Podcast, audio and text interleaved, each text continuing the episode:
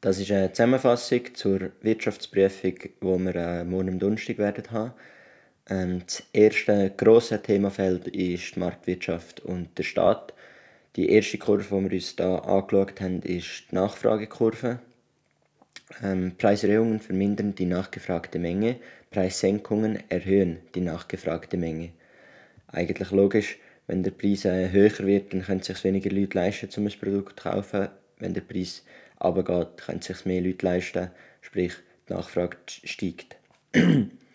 Verschiebung von der Nachfragekurve können äh, folgende Gründe haben.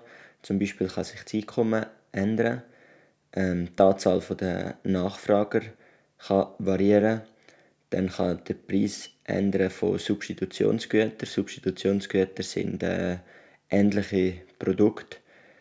Ähm, der Preis von Komplementärgütern kann sich ändern. Komplementärgüter sind die Inhaltsstoffe von meinem Produkt und dann natürlich auch Änderungen von den Präferenzen. Ähm, Preisveränderungen vom Gut selber, vom Produkt, stellen nur eine Bewegung auf der Kurve dar, also keine komplette Verschiebung auf der Kurve, was nachher gerade noch kommt. Dann das zweite ist die Angebotskurve. Die geht von unten links nach oben rechts ähm, die ist eigentlich genau gerade umgekehrt wie die Nachfragekurve. Natürlich, Preiserhöhungen erhöht die angebotene Menge und Preissenkungen vermindern die angebotene Menge. Logisch, da wieder die Frage stellen, wo klar ist, wenn der Preis tiefer ist, können sich weniger Firmen leisten, um das Produkt zu erstellen, oder es ist nicht lukrativ für die Firma, um das Produkt zu erstellen. Jedoch, wenn der Preis äh, steigt, wenn man das Produkt teurer kann verkaufen kann, dann lohnt es sich für mehr Leute oder für mehr Unternehmen, das Produkt auch selber herzustellen. Dann kommen wir zur Verschiebung der Angebotskurve. Da werden folgende Gründe genannt. Zum Beispiel der Preis für die Vorleistungen, wenn der ändert, dass man auf einmal einfach viel höheren Preis muss zahlen muss. Die Firma selber, dann kann das Produkt nicht mehr zum gleichen Preis ähm, herstellen. Dann kann sich Produktivität ändern, zum Beispiel durch neue Technologien kann man viel schneller produzieren, dann können die Firmen das Produkt zu einem tieferen Preis anbieten. Äh, weiter könnte der Preis natürlich wie vorher für Substitutionsgüter in der, Produktions in der Produktion ändern, also ein anderes Produkt wird beliebter und die Anzahl Anbieter. Wenn es mehr Anbieter gibt, dann sinkt automatisch äh, die Angebotskurve oder steigt sie eben. Wichtig zu merken, steigt die Nachfrage, heißt das, es ist ein günstiger Preis. Also die Nachfrage steigt, wenn der Preis runtergeht, die Nachfrage sinkt, wenn der Preis aufgeht. Beim Angebot genau umgekehrt. Das Angebot steigt, wenn der Preis steigt und das Angebot sinkt, wenn der Preis sinkt. Dann äh, ein Marktgleichgewicht. Da müssen wir uns jetzt vorstellen, die beiden Kurven liegen übereinander in einem Diagramm und wir kommen den Schnittpunkt über. Der Schnittpunkt ist das Markt Gleichgewicht und alles, was drüber ist, also sozusagen obendran, wenn wir jetzt bei den 3 Franken anschauen, dass die Differenz dazwischen, das wäre dann der Angebotsüberhang und gegenüber werden das der Nachfrageüberhang. Also gegenüber Angebotsüberhang, gegenüber Nachfrageüberhang, wenn wir uns das in dem Dreieck vorstellen. Auch klar, die Nachfragekurve, das kann man sich so merken, die Nachfragekurve zeigt gegen sprich dort, wo die Nachfrage ist, dort ist der Nachfrageüberhang und dort, wo das Angebot ist, ist der Angebotsüberhang. Genau. Ups, jetzt bin ich gerade verrutscht. Äh, Veränderungen des Marktgleichgewichts. Zum Beispiel eben das Marktgleichgewicht, wie vorher gesagt, ist der Schnittpunkt von diesen beiden Kurven. Ähm, das hat jetzt das Marktgleichgewicht ändert. In dem Sinn, wenn die Angebotskurve sich verschiebt, wie vorher aus den Gründen. Das heißt, äh, der Angebotsrückgang bewirkt ein neues Gleichgewicht mit einem höheren Preis und einer tieferen Menge. Genau, klar, wenn sich die Angebotskurve verschiebt, aber die Nachfragekurve immer noch bleibt, zum Beispiel wenn sie sich jetzt nach oben verschiebt, dann äh, können wir eine weniger grosse Stückzahl über, jedoch zu einem höheren Preis. Äh, dann kommen wir zur Elastizität von der Nachfrage. Da sind wir jetzt vor allem eben, also man kann die Angebotskurve, die kann man verschieben und die Nachfragekurve, die ist einfach elastisch. Also je nachdem ist sie steiler oder weniger steil. Dazu geht jetzt mehr. Also Auswirkungen von einer Preisänderung auf die nachgefragte Menge hat das grundsätzlich zur Folge. Und Preisänderung auf die nachgefragte Menge. Genau. Nehmen wir an, zum Beispiel, äh, der Preis ändert komplett ähm, Auswirkungen einer Preisänderung auf die nachgefragte Menge. Also die nachgefragte Menge bleibt eigentlich gleich, aber der Preis ändert sich. Das heißt natürlich, dass die Kurve dann steiler wird, weil sie dann sozusagen, also man muss dann sozusagen mehr zahlen, aber die Menge ändert sich nicht. Das heißt, die Kurve wird äh, neigt oder, oder äh, steigt. Und jetzt der zweite Schritt, wenn jetzt das Gut mega einfach ersetzbar ist, heißt, dass die Kurve elastischer ist. Ähm, also flacher. Flacher ist sie dann. Wenn, dann kann man zum Beispiel mega schnell reagieren, wenn der Preis ändert für ein Produkt. Die Nachfrage ist immer noch bei 10 Stück, aber auf einmal wird der Preis um das Doppelte erhöht. Das heißt, die Kurve wird mega steil. Und äh, wenn es gut jedoch einfach ersetzbar ist durch sonst irgendetwas, dann kann man das abflachen und mit dem abfangen. Der Effekt vom Mindest- und Höchpreis, das legt grundsätzlich einfach so einen gewissen Rahmen fest, wo drinnen das äh, produziert werden kann. Also sprich, die Nachfrage, ähm, nein, das Angebot äh, wird unten und oben begrenzt, also tiefer aber kann man eigentlich gar nicht, weil man sonst sich nicht mehr das leisten kann. Oder nein, weil es sozusagen reguliert ist und gegen das Angebot auch limitiert, weil es äh, mit dem Preis dann nicht mehr übereinstimmt. Also mit der, äh, mit der, mit der Nachfrage, genau. Und dann bewegt man sich sozusagen in dem Rahmen zwischendrin. Ist am besten, wenn man das aufzeichnet und dann sieht man es gut. Genau, äh, Aufgaben vom Staat in der Marktwirtschaft. Das ist sehr wichtig. Ähm, die Aufgaben sind zum einen Garantie von der Eigentums- und Vertragsrecht. Natürlich, was wollen wir als Schweizer Bürger? Wir wollen Garantie für Eigentums- und Vertragsrecht. Dann, äh, falls etwas schief geht oder irgendwie äh, Regulierung gefragt ist, dann muss die effizient sein. Und äh, wenn der Markt versagt, dann muss das der Staat korrigieren.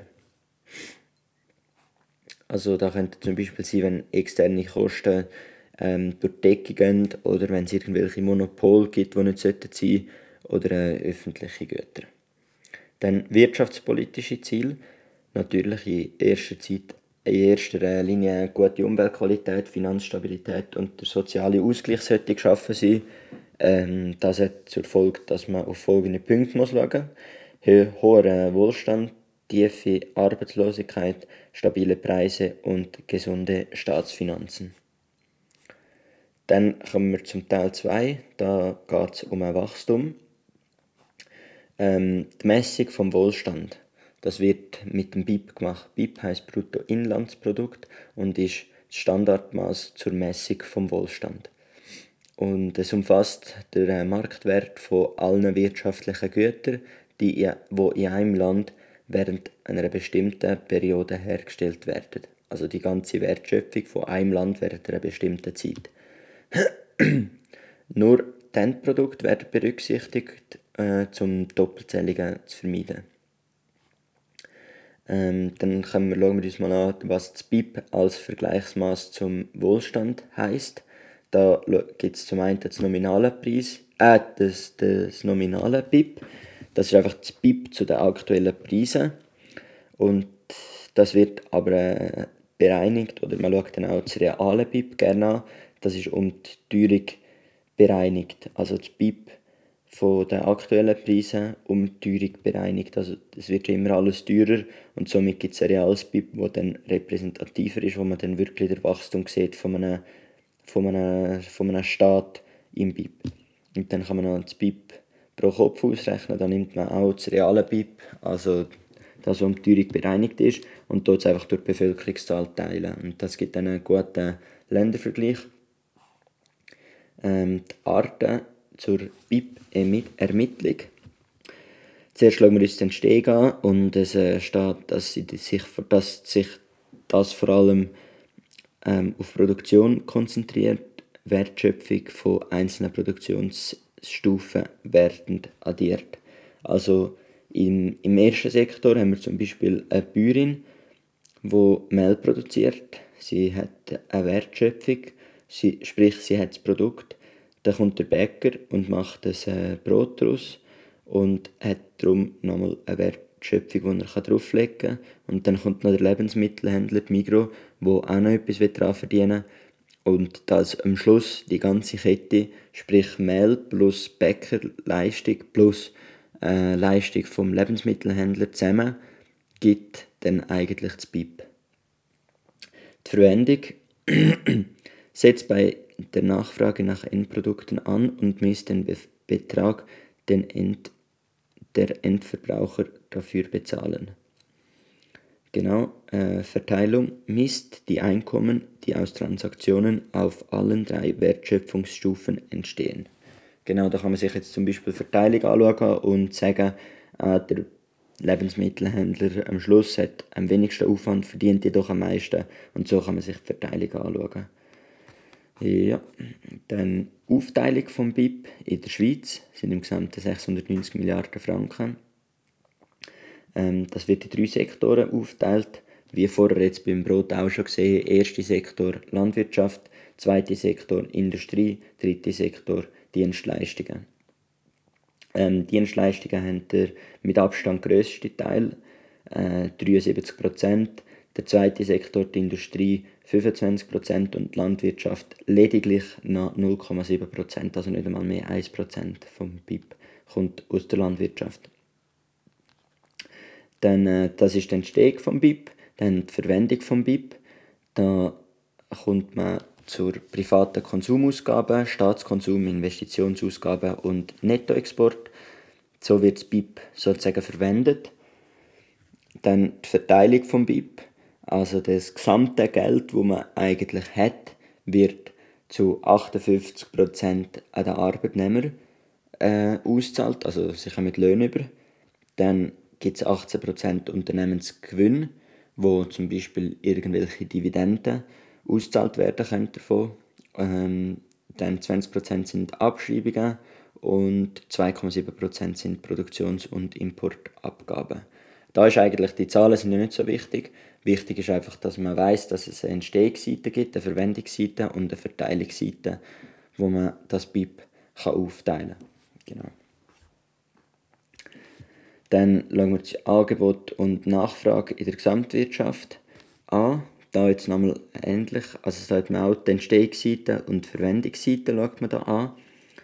Ähm, genau, in der Entstehungsseite steht Arbeit, Kapital, Technologie, natürliche Ressourcen. Also das sind alles Produktionsfaktoren, die dazu führen, dass ein BIP hergestellt werden kann oder das BIP, wenn man das als Produkt betrachten ähm, Genau. Und auf der Verwendungsseite haben wir den Konsum, die Investitionen, Staatsausgaben, Nettoexporte. Also die Nachfragekomponenten vom BIP. Und genau, nochmal, wie gesagt, vorher gibt es drei Arten von BIP. Äh, von der Entstehungsseite, das sind die Werte von der Endprodukt. Von der Verwendungsseite Ausgaben, also die Ausgaben für Güter und Dienstleistungen. Und von der Verteilungsseite die Lohnsumme und Gewinn. Äh, das BIP ist jedoch äh, limitiert und ist nicht ein perfektes Maß, weil es misst nur die Wertschöpfung, ähm, wo über den Markt erzielt werden, ähm, beachtet also die Wertverminderung nicht und äh, zeigt nur die, den durchschnittlichen Wohlstand von einem Land an, nicht aber, wie das der Wohlstand verteilt ist zwischen der ganzen Bevölkerung. Dazu kann man etwas anderes anschauen, nämlich die Lebensqualität. Das nennt man Wohlfahrt. Also Wohlfahrt bezieht sich auf Lebensqualität und Wohlstand bezieht sich dann eben auf das BIP und auf das Materielle. Und Wohlfahrt bezieht sich eben auf Gesundheit etc. Also da kommen wir jetzt genauer dazu, zum, wo zur Wohlfahrt. Neben Wohlstand wird auch, äh, wird auch Gesundheit, Bildung, Freiheit, Rechtssicherheit oder eine intakte Umwelt entscheidend. Ähm, Lebensqualität lässt sich also nicht direkt messen oder es ist sehr schwierig, die jetzt direkt zu messen. Es gibt einen Versuch, Lebensqualität zu messen und der nennt man HDI. Äh, der berücksichtigt neben dem Wohlstand, also neben dem BIP, auch die Lebenserwartung und der Bildungsgrad. Genau. Ähm, Gewichtung von der Bereich, wo der HDI-Index äh, berücksichtigt, sind ein bisschen umstritten. Und es hat sich herausgestellt, dass das BIP sehr eng mit der Lebenserwartung und anderen Faktoren von der Lebensqualität zusammenhängt. Also ein Land mit einem höheren BIP hat auch meistens eine höhere Lebenserwartung und äh, die Lebensqualität ist auch meistens recht gut. Das heißt, es langt eigentlich, oder ja, es eigentlich, wenn wir uns primär auf das BIP konzentrieren. Einfach wichtig zu wissen, dass es äh, nicht ein perfektes Maß ist und viele Sachen eigentlich nicht berücksichtigt. genau, da ist noch ein Vergleich, das ist nicht so interessant. Dann zur Lorenzkurve. Da geht es darum, zu wissen, wie das Einkommen verteilt ist. Zum Beispiel, wenn jetzt Kurve, wenn wir jetzt 100% von der Haushalt und 100% vom Einkommen, wenn die jetzt einfach gerade raufgeht, in einem 45-Grad-Winkel, dann haben ja 30% der Leute haben auch 30% vom Lohn. Das ist jedoch in den meisten Fällen nicht so und meistens ist es eine Kurve, die gegen oben, also unten durchgeht. Das heißt zum Beispiel 30% der Leute, also die untersten 30% haben dann sozusagen nur 14,5% vom, vom Gesamteinkommen und die obersten 10% haben dann vielleicht 30% vom Gesamteinkommen, wenn es ganz extrem ist. Und äh, die Kurve, der, aus dieser heraus kann man eigentlich die Fläche für zwischen der Gleichverteilung und zwischen der Lorentz-Kurve ausrechnen. Und das gibt dann den Gini-Koeffizient. Das ist die Fläche dazwischen. Und mit dem Gini-Koeffizient gibt es ja, wenn es jetzt zum Beispiel 1 wäre, dann wäre es einfach die gesamte Fläche unten dran. Das heißt, 1% der Bevölkerung hätte 100% vom Lohn. Das gäbe die Zahl 1. Und das heißt, es wäre extrem, also geht gar, gar nicht ungleicher die Verteilung. Und darum ist man meistens irgendwo zwischen 0,2, 0,3, 0,5 etc. so irgendwo dort drin. Und das ist dann der Gini-Koeffizient. Genau zum, zum Vergleich, die Schweiz hat einen Gini-Koeffizient von 0,3, also doch relativ hoch, aber zum Beispiel in Costa Rica ist der bei 0,45, also fast nein, höher oben, bei 0,5, was dann schon recht krass ist, wenn die Fläche so groß ist. Das heißt, sie geht über die halbe Fläche von dem unteren Dreieck rein und ja, das heisst dann, dass die oberen 5% vielleicht 80 oder 90 Prozent vom Einkommen haben. Genau.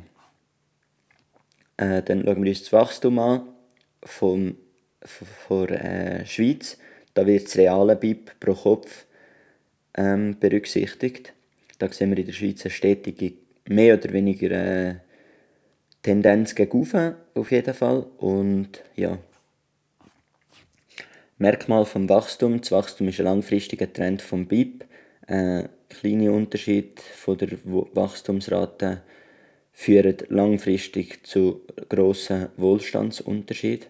Also sprich, wenn die Wachstumsrate pro Jahr in der Schweiz um 2% zunimmt und jedes Jahr wieder 2% drauf geht, das gibt einfach Zinseszins und, wird, und summiert sich äh, dann natürlich mega auf über 10, 20, 30, 40 Jahre, wo, dann, wo ein anderes Land vielleicht nur 1% Wachstum hat.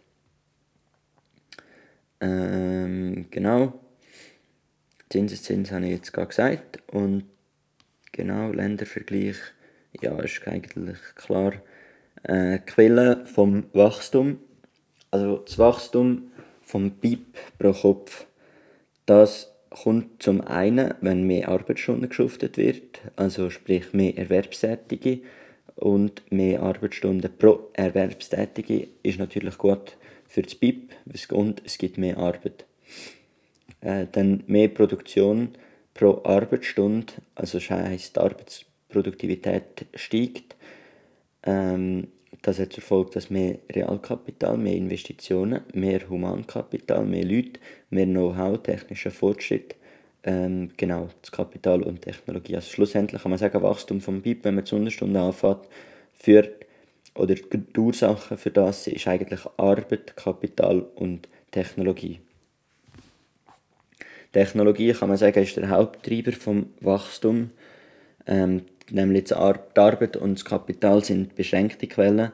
Mehr als 24 Stunden pro Tag ist unmöglich zum Schaffen, also hat man sowieso auch nicht Zeit und die Menge der Ressourcen vom Kapital ist auch beschränkt. Denn ein fortschreitendes Wachstum muss daher auf technischen Fortschritt beruhen. Also sprich, wenn wir in die 50 Jahren erfolgreich sind, muss der technische Fortschritt ähm, vorangehen. Äh, eine neue Kombination der Ressourcen zur Schaffung von Mehrwert. Äh, genau. Größere in Innovationen, zum Beispiel Informations- und Kommunikationstechnologien und kleine Innovationen, zum Beispiel Verbesserungen der Organisation einer Firma, sind also sehr wichtig. Nachhaltiges Wachstum wird, äh, ist natürlich gut, aber ist nur dann positiv, wenn es auch ökologisch und sozial nachhaltig passiert. Ähm, ökologische Nachhaltigkeit nicht nur mehr Ressourcen, Ressour nicht immer mehr Ressourcen verbrauchen, als zukünftig wieder bereitgestellt werden können. Denn die soziale Nachhaltigkeit ist der, der äh, Wachstum geht nicht einseitig und auf Kosten von einer gewissen Bevölkerungsgruppe. Genau, kommen wir zum Teil 3, zum letzten Teil von dieser Prüfung. Da geht es noch um Konjunktur. Ähm, genau, da klar, langfristig befinden wir uns eigentlich immer in einem Wachstum, weil es gibt immer mehr Leute, immer mehr Na Nachfrage steigt stetig, was einfach ein Wachstum langfristig zur Folge hat. Jedoch ist natürlich der Konjunkturverlauf, also es geht nicht einfach gerade auf und wird immer besser, sondern es geht die Wellenlinie auf und ab. Und genau, das ist der Konjunkturverlauf. Wenn es jetzt zu 100 Stunden ist oder gerade so im, im Tal unten von der Konjunktur, dann sagt man dem Rezension. Wenn es langsam wieder aufgeht, dann kommen wir in eine Erholung, also in einen Aufschwung. Ähm, oben dran ist es ein Konjunkturboom. Dann wird es langsam wieder flach, dann sagt man ähm, Abschwung und am Schluss kommen wir wieder in eine Rezession. Also Rezession, Erholung, Aufschwung, Konjunkturboom und der Abschwung wieder. Ein, das ist ein Konjunkturzyklus. Der äh, Konjunkturverlauf in der Schweiz. Da wird eben jetzt genau das reelle BIP in der Schweiz gegenüber dem Vorquartal im Prozent äh, verglichen. Und da sieht man, dass man immer wieder die Kurve drin hat und immer mal wieder einen Abschwung drin hat. Zuletzt jetzt natürlich Corona, ein krasser Abschwung, krasse Rezension, ähm, wo jetzt aber auch schon wieder im Aufschwung ist. Und ja, in der Geschichte zuletzt war es um 2008, 2009 gewesen, dort wegen der Finanz, nein, nicht wegen der Finanzkrise, wegen der Immobilienblase, die geplatzt ist. Und genau. Die Ursachen der Konjunkturzyklen kommen jetzt gerade zur, zur Sprache. Äh, die Konjunkturzyklen werden von einer gesamtwirtschaftlichen Nachfrage, sprich also Konsum, Investitionen, Staatsausgaben, Nettoexport bestimmt.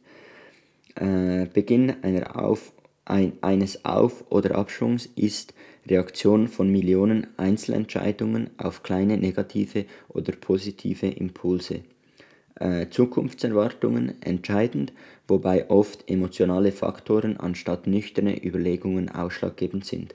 Am stärksten reagieren Investitionen auf negative Zukunftserwartungen. Weitere Ursachen von Konjunkturzyklen Fiskalpolitik kann beispielsweise über einen starken Rückgang der Staatsausgaben Einfluss auf die Konjunktur nehmen.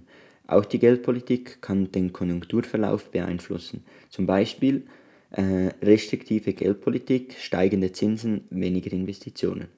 Eine Produktion, einen Produktionsschock kann auf der gesamtwirtschaftlichen Angebotsseite konjunkturelle Schwankungen auslösen.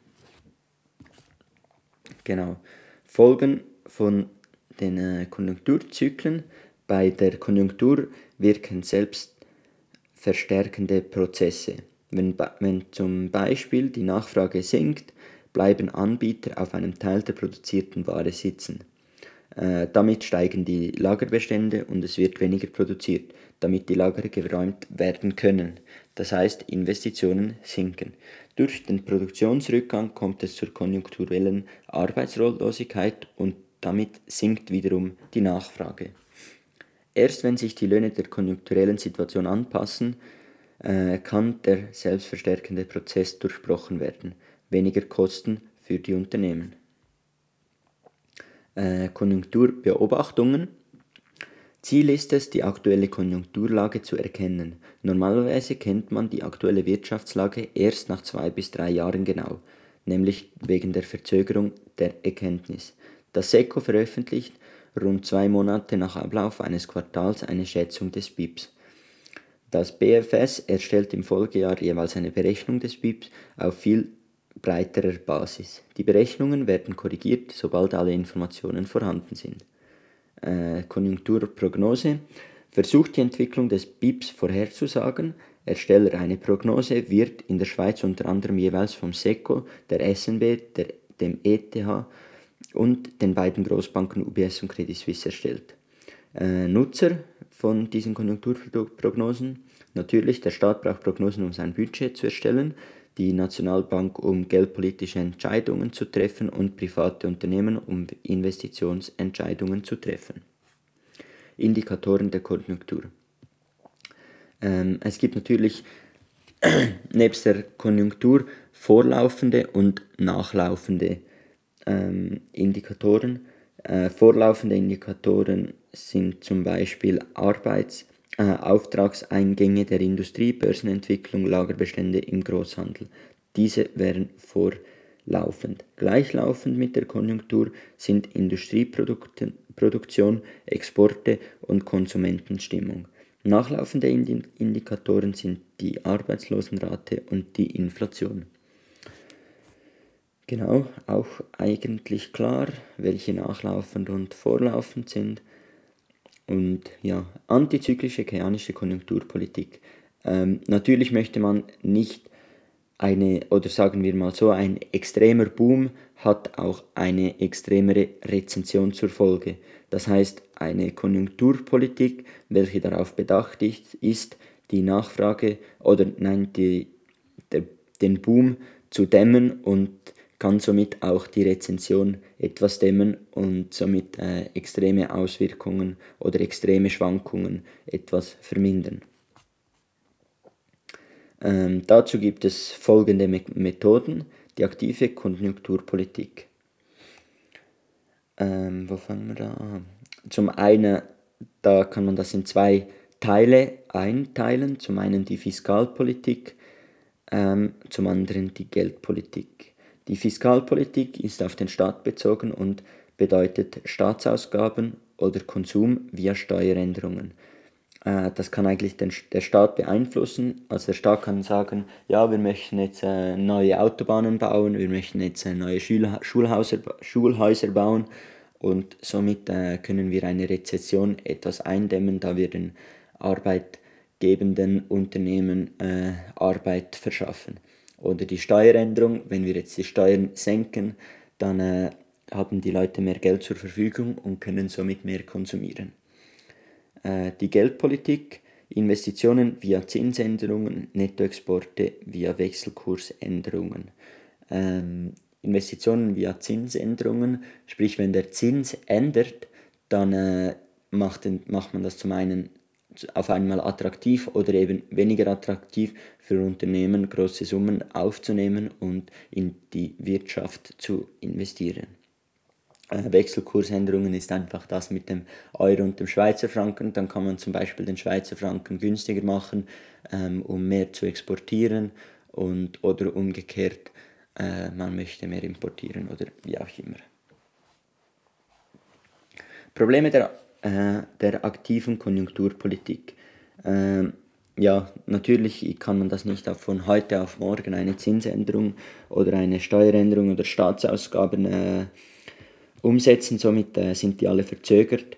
Also zum einen gibt es eine Verzögerung in der Erkenntnis, dann kommt eine Verzögerung in der Umsetzung und dazu kommt noch eine Verzögerung in der Wirkung. Also bis das alles klappt oder durch ist, dauert es tatsächlich einen Moment. Dann äh, weitere Probleme, die politische Umsetzung. Also da scheitert es schon bei den Politikern. In der, in der Rezession die Wirtschaft anzukurbeln, ist enorm attraktiv für einen Politiker, da dies bei den Wählern sehr gut ankommt. Jedoch während bei einer Boomperiode eine restriktive Wirtschaftspolitik zu verfolgen, ist hingegen sehr unpopulär, aber unerlässlich. Damit haben die Politiker Anreize, Anreize, eine einseitige Konjunkturpolitik zu betreiben. Dies führt zu erhöhten Staatsschulden und Inflation. Äh, automatische Stabilisatoren empfehlen sich daher. Ähm, das können zum einen sein. Wegen den Problemen der aktiven Konjunkturpolitik kommen vermehrt automatisierte Stabilisatoren zum Einsatz. Genau. Automatische Stabilisatoren kurbeln bei einem Rückgang der gesamtwirtschaftlichen Nachfrage die Wirtschaft ohne aktiven Staatseingriff an. Ein Beispiel dazu ist die Arbeitslosenversicherung. Steigt die Arbeitslosigkeit, so steigen automatisch die Zahlungen der Arbeitslosenversicherungen und damit die Staatsausgaben. Zudem sinken die Konsumausgaben durch die Arbeitslosenunterstützung weniger stark. Genau, das äh, war nun das gesamte Kapitel, dauert eine Weile. Nice!